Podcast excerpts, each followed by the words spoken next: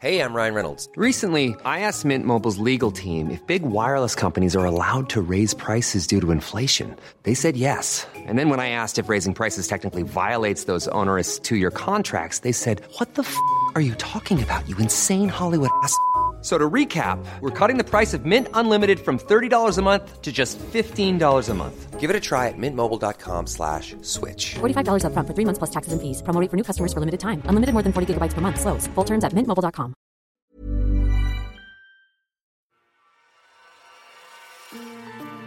Bonjour, je suis Anne de l'équipe Audible.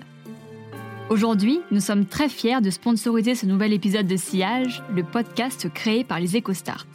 Il est bien sûr disponible sur l'application Audible. D'ailleurs, si vous aimez écouter des podcasts ou des histoires inspirantes de parcours professionnels, je vous invite à faire un tour sur notre catalogue. Des coachings audio aux fictions sonores, vous pourrez y télécharger de quoi assouvir votre soif de découverte.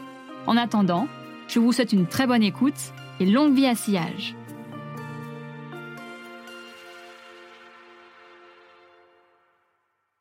Debout sur son balcon, Louis fume une cigarette. Autour de lui, le décor est bucolique. C'est celui d'une petite ville de Suisse, au bord du lac Léman. Calme. À cet instant, Louis a le regard de ceux qui règnent sur la vie. Et on pense à Noce, où Camus écrit Je comprends ici ce qu'on appelle gloire, le droit d'aimer sans mesure. Et face à Louis, on se dit je comprends, ici, ce qu'on appelle gloire, le droit de vivre, sans mesure. Bienvenue dans ce nouvel épisode de Sillage.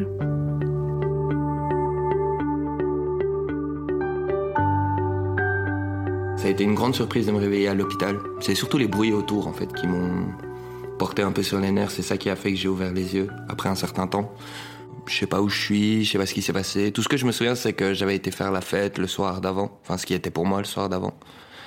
Puis en ouvrant les yeux, je me suis rendu compte que ben, tous les bruits qu'il y avait autour de moi, c'était euh, une dialyse, des pompes. Enfin, j'étais euh, vraiment dans une pièce complètement stérilisée, pas de vue sur l'extérieur. Donc là, j'ai commencé à comprendre un peu qu'il y avait quelque chose d'inhabituel. Après, ils m'ont rien dit. Hein, ils sont d'abord venus me voir. Déjà, ils m'ont annoncé que on n'était pas le 13 octobre, mais fin novembre. Donc déjà là, ça a été euh, un petit choc, mais ça a été encore. Et puis ils ont mis une semaine à m'annoncer vraiment voilà ce qui s'était passé, euh, que j'avais dû être amputé des deux membres supérieurs, que j'étais brûlé euh, sur 50% de la surface corporelle. Enfin, c'est la liste était très très longue. J'avais 19 ans, j'avais 19 ans à cette période-là. Bon, j'allais sur mes 20, j'étais à 2-3 mois de, fêter mes 20 ans.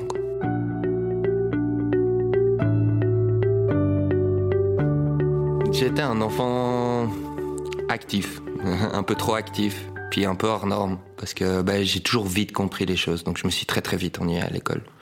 Donc euh, bah, ma réaction, ça a été de ne plus y aller. J'avais un petit problème avec l'autorité à cette époque-là. Je je sais pas si je l'ai toujours, je pense qu'un peu, mais je suis réfractaire à l'autorité. L'autorité bête, ça me, ça me va pas, ça me réussit pas. Et donc, euh, bah, j'ai fait à peu près toutes les conneries qu'on peut, qu'on peut imaginer euh, dans une jeunesse. Quoi. J'ai commencé à sortir très très jeune, beaucoup trop jeune. Je suis rentré en boîte, euh, j'avais 12 ans et demi, 13 ans. J'étais déjà avec des gens beaucoup plus âgés que moi. Enfin, je suis vite rentré dans le milieu de la nuit. Je suis vite parti de chez mes parents parce que j'ai été vivre un moment chez ma copine qui était à Dublin. Donc j'ai lâché l'école euh, à 14 ou 15 ans par là pour euh, déménager en Irlande, pour aller retrouver ma copine où je suis resté un moment. Donc j'ai vraiment euh, un peu un wild child qui bouge dans tous les sens. Mais ça s'est bien fini. J'ai fini par me réveiller quand même à la fin. Ça a été vraiment dans ma dernière année, avant l'université, où ben, j'ai eu une expérience, j'ai été travailler au McDo. Alors ça, franchement, je conseille à tout le monde.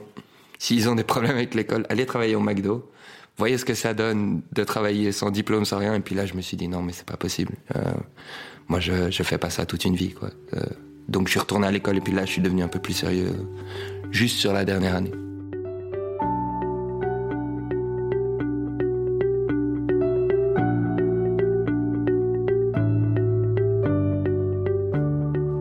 Bah, ils m'ont expliqué que j'avais pris 15 euh, 000 volts. Mais c'est, je marchais le long des voies On sait pas trop ce qui s'est passé. Moi, j'ai pas de souvenir. Puis euh, les rapports de police n'étaient pas très précis. Enfin, il y avait euh, toutes sortes d'un peu de projections, mais ils savaient pas trop laquelle était euh, la plus probable.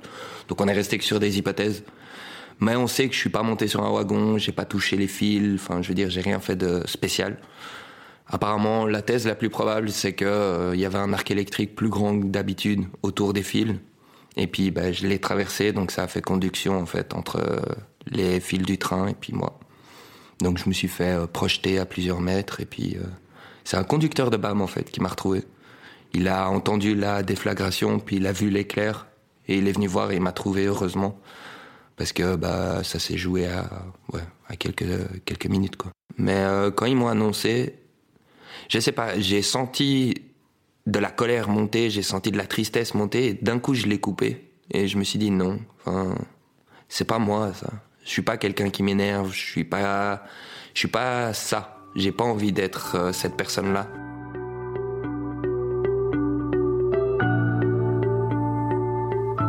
Quand on perd tout, déjà on se rend compte de ce qu'on a. De base. Je me suis rendu compte que j'avais beaucoup plus que ce dont je me rendais compte avant.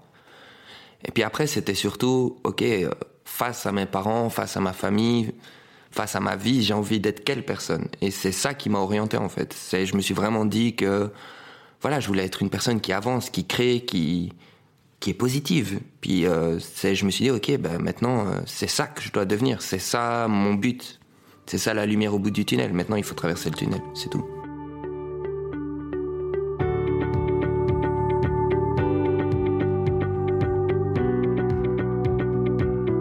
Disons que dans les premiers mois, euh, les médecins, ils essayaient de pas trop me donner de faux espoirs, donc ils me tou- tournaient plutôt vers, euh, voilà, on sait pas trop si tu vas remarcher, habitue-toi quand même à la chaise électrique, euh, voilà. Et je dis tout le temps chaise électrique, ça sonne mauvais, mais le fauteuil électrique, j'avais un fauteuil que je trouvais dégueulasse, c'était immonde, et ils me disaient de m'y habituer, moi je refusais, enfin moi c'était inenvisageable que je reste là-dedans, je, je pouvais pas. Donc euh, je me suis tout de suite dit que j'allais trouver une solution pour remarcher un jour par la porte, la fenêtre. euh, je veux dire, c'était faisable dans ma tête. Donc, euh, mais sinon, l'état, il était pas top, quoi. J'étais brûlé vraiment très, très, très, très fort sur euh, tout le buste. Donc, je devais faire des greffes un peu tout le temps. Donc, ça me mettait dans des positions qui étaient un peu euh, difficiles. J'avais des greffes dans le dos. Donc, il faut rester bien à plat. Donc, j'étais sur un lit de sable, mais où je pouvais pas bouger. Donc, je voyais que le plafond pendant deux, trois semaines. Après, j'ai toujours gardé. Voilà, moi je suis un rigolo et puis je suis positif, donc euh, j'ai continué à déconner au milieu de tout ça euh, parce que ça allait. En soi, j'en garde des bons souvenirs, mais je sais qu'il y a eu une souffrance qui était énorme à ce moment-là. Je me rappelle très bien, euh, j'ai jamais crié aussi fort que quand j'étais à l'hôpital dans les premiers mois. Ça m'est arrivé plusieurs fois de vraiment crier à plein poumon de douleur.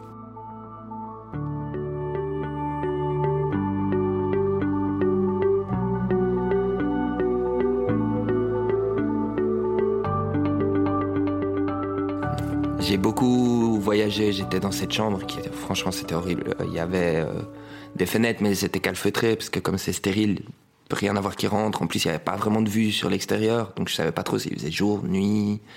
Donc c'était très difficile comme euh, comme milieu à rester. En plus, j'étais 24 sur 24 là-bas et je pouvais pas bouger. Donc c'était vraiment, euh, voilà, c'était ma vie dans cette dans cette espèce de salle comme ça. Et euh, je partais je partais un peu partout, euh, en Thaïlande, euh, mentalement, puis j'ai commencé à jouer avec plein de choses, parce que j'ai commencé à partir juste dans ma tête, puis j'étais agacé par les bruits. Euh, Il y avait plein de bruits autour de moi, les infirmières qui passent, les machines que j'avais dans ma chambre, donc j'ai commencé à jouer avec les bruits, en me disant que j'allais essayer de les transformer, les faire correspondre en fait à autre chose, qui correspondrait à l'endroit où je voulais aller. Donc euh, les plateaux des infirmières avec les instruments qui font gling gling gling, ça devenait euh, voilà des, des glaçons dans un, un shake de cocktail où c'était et je transformais tout. Puis ça me convenait toujours pas parce que c'était pas assez prenant. Donc j'ai commencé à jouer aussi avec les sensations que j'avais encore, le peu que j'avais encore à ce moment-là, pour essayer de rendre ça plus réel. Et à ce moment-là, en fait, j'ai commencé à faire de l'hypnose sans le savoir. Et euh, on m'a proposé l'hypnose. Bon, au début, je les ai envoyés chier tout de suite parce que ils me bombardaient de médicaments qui étaient plus forts les uns que les autres et puis ils venaient me dire qu'en me parlant euh, gentiment à l'oreille, ça allait tout arranger. J'étais là, bon, ok, euh, revenez me voir avec une vraie solution, s'il vous plaît. Puis après évaluation, j'ai compris que j'avais pas beaucoup d'autres options en soi. Donc j'ai décidé de jouer le jeu, ça a très bien marché. Bon, je me suis endormi, mais ça c'était rien d'étonnant parce que je m'endormais tout le temps. Mais en me réveillant pendant 15 minutes, j'avais plus de douleur. Et ça, ça a été vraiment un révélateur. En plus, j'ai compris que j'en faisais déjà sans le savoir. C'était juste que j'étais pas au courant qu'on pouvait mettre vraiment un objectif, un but, euh, comme par exemple supprimer la douleur. Moi, je faisais juste, euh, voilà, de l'hypnose, mais en, partant, sans même savoir que c'était de l'hypnose en soi. Puis j'ai continué avec la thérapeute. Puis après, j'ai voulu explorer tout seul parce que je suis assez indépendantiste. J'aime bien mon autonomie, j'aime bien faire moi-même. Donc après, j'ai continué tout seul et ça a été vraiment une ressource qui m'a suivi euh, assez longtemps, qui me suit toujours d'ailleurs maintenant. Euh, c'est quelque chose que j'utilise encore, euh, je pense, une fois par jour.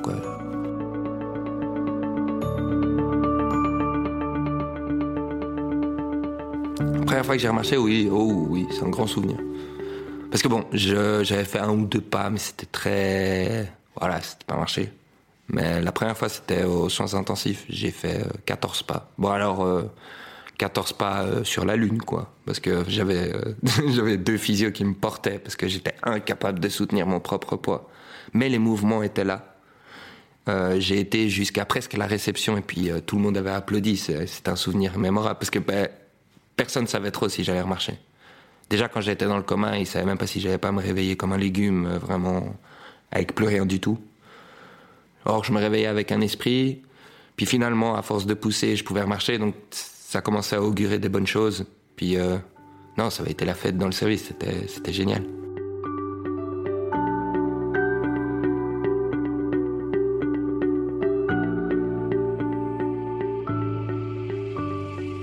Je suis resté 10, 12, 10, 10, 10 mois. Ouais, 10 mois à l'hôpital, à peu près un peu moins d'une année. Puis après, j'ai refait un an à la clinique euh, de rééducation.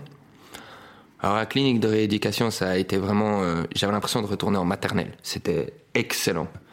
Voilà, on se retrouve tous, on discute et puis on redevient des gamins. C'est ça qui est génial. C'est on a fait des courses de chaises roulantes, on a fait euh, des trucs. J'aurais jamais imaginé faire ça. J'étais à côté d'un d'un gars de 45 ans avec qui on a fait une course de chaises roulantes et où on a joué au bowling parce qu'on s'envoyait dans des chaises. Enfin, je veux dire, c'est des trucs, c'est improbable.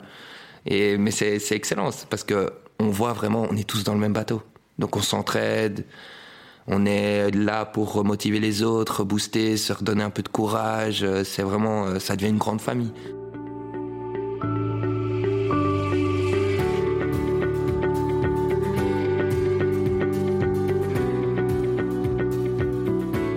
J'ai pratiqué beaucoup l'hypnose moi-même. J'ai pu me sevrer des médicaments et après, le mot s'est un peu répandu dans la clinique où j'étais. Et il y a des personnes qui venaient me voir pour que je fasse pareil pour eux. Et là, moi, j'étais pas hyper à l'aise parce que j'avais tout appris tout seul. J'avais vraiment fait en autodidacte, mais jouer avec mon propre esprit en autodidacte, pas de problème. J'assume les conséquences. Mais sur les autres, j'osais pas le faire comme ça. Donc j'ai trouvé une formation en fait pendant que j'étais à la clinique. Alors ça a posé quelques problèmes parce que j'avais formation jeudi, vendredi, samedi, dimanche, semaine où normalement je devais être en thérapie et à la clinique. Donc j'ai dû m'enfuir un peu de temps en temps, un peu contourner, mais mais ça va, j'étais rodé. Enfin, je veux dire, je séchais déjà les cours, donc euh, j'avais déjà les techniques. J'avais repéré les entrées qui étaient pas sous caméra, où je pouvais sortir et tout. Donc, euh, je trouvais mon chemin. Puis j'avais quelques personnes qui m'aidaient un peu dans l'administration aussi à me faufiler.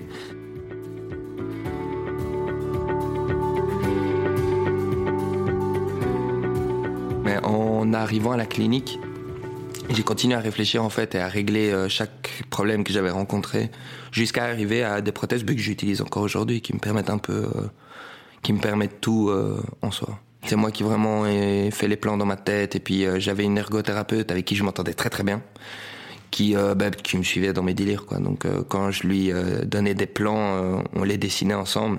Moi j'avais tout imaginé dans ma tête, les mesures, le matériel, comment mettre ensemble et tout. Et puis en fait je lui donnais le plan pour qu'elle réalise. Euh, parce qu'on réalisait ensemble après. Donc euh, ça a été grandement aussi euh, grâce à elle que j'ai pu faire bah, toutes les machines que j'ai faites parce que côté des prothèses, on a fait aussi des choses pour que je puisse me doucher seul, me savonner seul, que je puisse m'habiller seul. On a commencé à créer toutes sortes de machines et puis à chaque fois c'était la même chose. Je rentrais en week-end, je réfléchissais, je rentrais le lundi, je la bombardais d'infos. Mais après à chaque fois on concrétisait puis on avait un allié qui était en fait un agent du service d'entretien mais qui été bricoleur à ses heures perdues et qui nous aidait à concrétiser parce que la clinique, ils n'étaient pas chauds à euh, concrétiser des appareils comme ça parce que c'est pas des choses remboursées, c'est pas des choses standards. Euh. donc ils voulaient pas utiliser en fait des orthopédistes à ça. Donc on s'est trouvé un allié, euh, ouais, service entretien. Il était Giovanni, il, était adorable comme gars. C'était deux mètres, un nounours.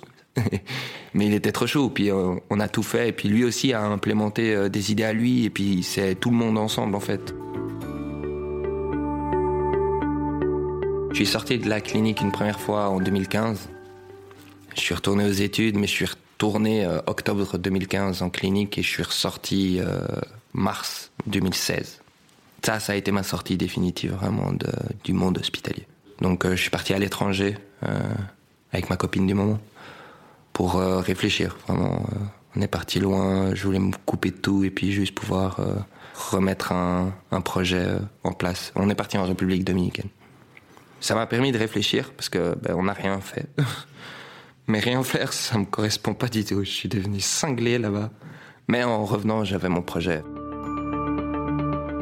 Aller justement en psychologie et philosophie.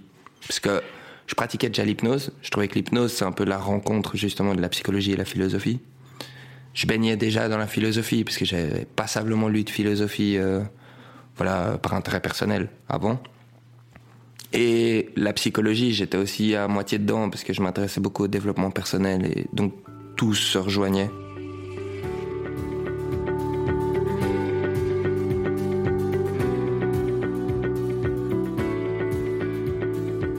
Côté, ben, je donne beaucoup beaucoup de conférences. Euh, là, en six mois, j'ai dû en donner 15, un truc comme ça. Enfin, donc, je suis beaucoup actif dans le milieu des conférences. Euh, ben, j'ai toujours des interviews, je suis présent sur certains plateaux télé, donc je bouge aussi pour ça. Côté, je suis aussi thérapeute euh, régulièrement, donc euh, j'ai fait seul et puis au cabinet avec euh, la pédopsychologue avec qui je travaille. Je suis aussi, euh, j'ai monté en fait avec des partenaires des sociétés aussi, j'en ai deux. C'est une qui est dans les services et puis une autre qui est dans la réalité virtuelle médicale en fait. J'aimerais bien créer en fait le premier antidouleur euh, virtuel qui permettrait de traiter la douleur sans devoir prendre de médicaments. Je pense honnêtement ça peut révolutionner euh, le monde de la médecine parce que c'est des solutions qu'on n'a pas l'habitude de voir et puis c'est quelque chose que tout le monde aurait dans sa poche. C'est pas invasif, c'est pas chimique, c'est vraiment juste utiliser son propre potentiel pour régler les problèmes tout seul chez soi. Après, je retirerai du travail à pas mal de monde aussi. Désolé, mais en soi, j'aime bien aussi ce côté de redonner le pouvoir de soigner soi-même aux personnes. Je dois encore faire une levée là pour l'instant, mais c'est un peu en discussion euh, à voir. C'est euh, là, je suis allé à l'étape finale. C'est vraiment euh, le dernier truc pour arriver à la commercialisation, d'entrée sur marché, euh, et puis euh, passer au travers des tests cliniques plus exigeants pour pouvoir mettre mon produit dans les hôpitaux, dans des blocs opératoires, donc là, ça demande des études cliniques, de longue haleine. Mais ça va, j'ai déjà euh, le chef des anesthésistes au CHUV euh, euh, qui est plus qu'intéressé, qui a vraiment, qui m'attend pour entamer ça. Donc je suis plus là à la recherche bah, d'un assez gros investisseur parce que c'est quand même un paquet. Puis bah, la Suisse, sont tous des frileux. non, mais c'est vrai.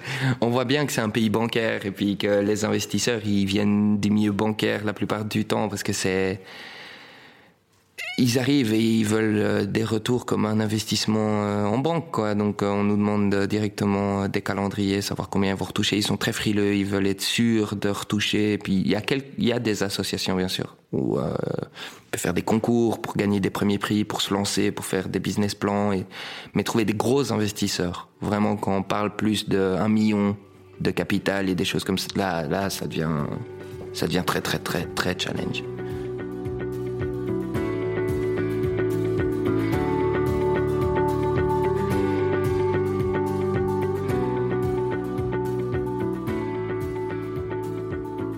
J'ai des, rêves, mais c'est plus sportif. Parce qu'à côté, je suis encore toujours euh, à la salle, euh, une heure et demie, deux heures par jour. J'ai fait la côte ouest des États-Unis là à vélo. Puis j'ai fait, euh, ben, cette année, j'ai participé au marathon des sables.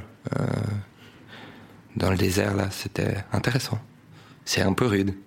250 kilos par 48 degrés, c'est et dans le sable en plus. deux pas en avant, trois pas en arrière, c'est c'était quelque chose. Mais euh, malheureusement, j'ai pas pu aller jusqu'au bout parce que j'ai eu une équipe, euh, voilà, où il y avait une mauvaise dynamique, euh, qui m'ont vraiment, ils m'ont rentré dedans.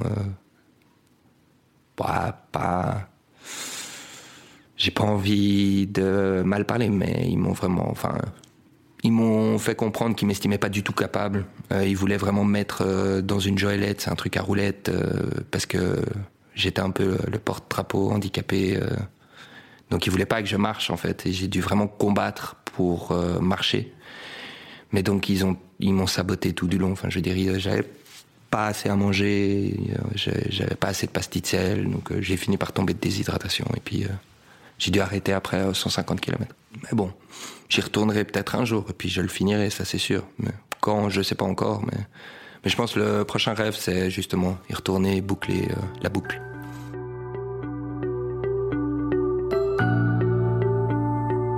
On te parle comme un warrior à certains moments, mais quand ça les arrange, ils, te parlent comme euh, au petit handicapé de service. Euh. Puis c'est très difficile dans certains milieux comme l'entrepreneuriat, parce qu'on s'imagine tout de suite que tu n'es pas capable de faire certaines choses.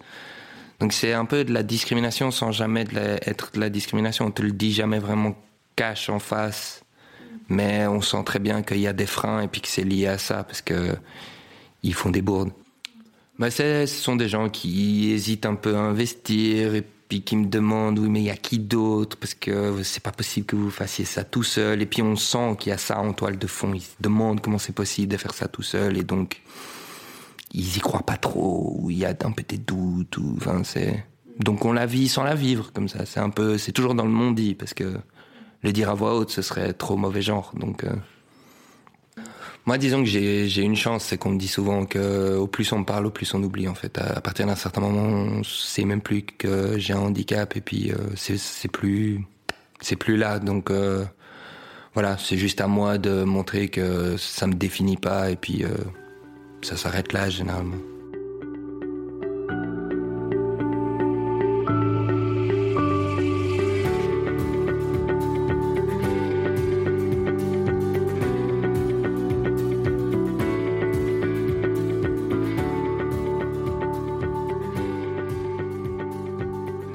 Donné beaucoup de conférences sur la résilience euh, parce que j'estime que la résilience c'est pour tout le monde. Euh, je veux dire, euh, la résilience, quand il la définit en psychologie, c'est la capacité d'intégrer un trauma pour ne pas que ça représente un frein au développement. Enfin, c'est très dramatique. Mais moi, j'aime bien la définition de la résilience en physique. C'est la quantité d'énergie qu'on absorbe après une déformation. Et je trouve qu'on vit tous des déformations tous les jours tous les jours. Euh, des, petits trucs, parfois c'est très bête, je veux dire, c'est perdre ses clés. Mais c'est une petite déformation de la vie, et puis justement, on sent l'énergie, on s'énerve. Et tout le monde a besoin de rebondir. Donc pour moi, euh, rebondir, c'est surtout euh, savoir que déjà, tout n'est que question de point de vue. Donc pas oublier qu'on a une certaine vision, mais on peut en adopter une autre si on veut. Puis c'est aussi, voilà, arrêter d'avoir peur des choses, arrêter de, de, rester plus dans sa zone de confort et puis de s'imposer des limites. Tout, tout, ça, ça va ensemble, mais c'est savoir que quelque part on peut sortir de notre zone de confort, c'est agréable. Que les limites, souvent, c'est nous-mêmes qui nous les imposons. Et que la peur, quelque part, ça devrait être plus un challenge qu'une peur. Et puis pour moi, tout ça ensemble, bon, plus d'autres choses, ça fait qu'on a un certain mindset qui fait que voilà, si on vit une déformation, ben on rebondit vite et puis euh, on trouve vite une autre solution, un autre chemin, quelque chose pour euh, contourner gauche-droite, euh, par la fenêtre, la cheminée, enfin, trouve un moyen de passer à travers quoi.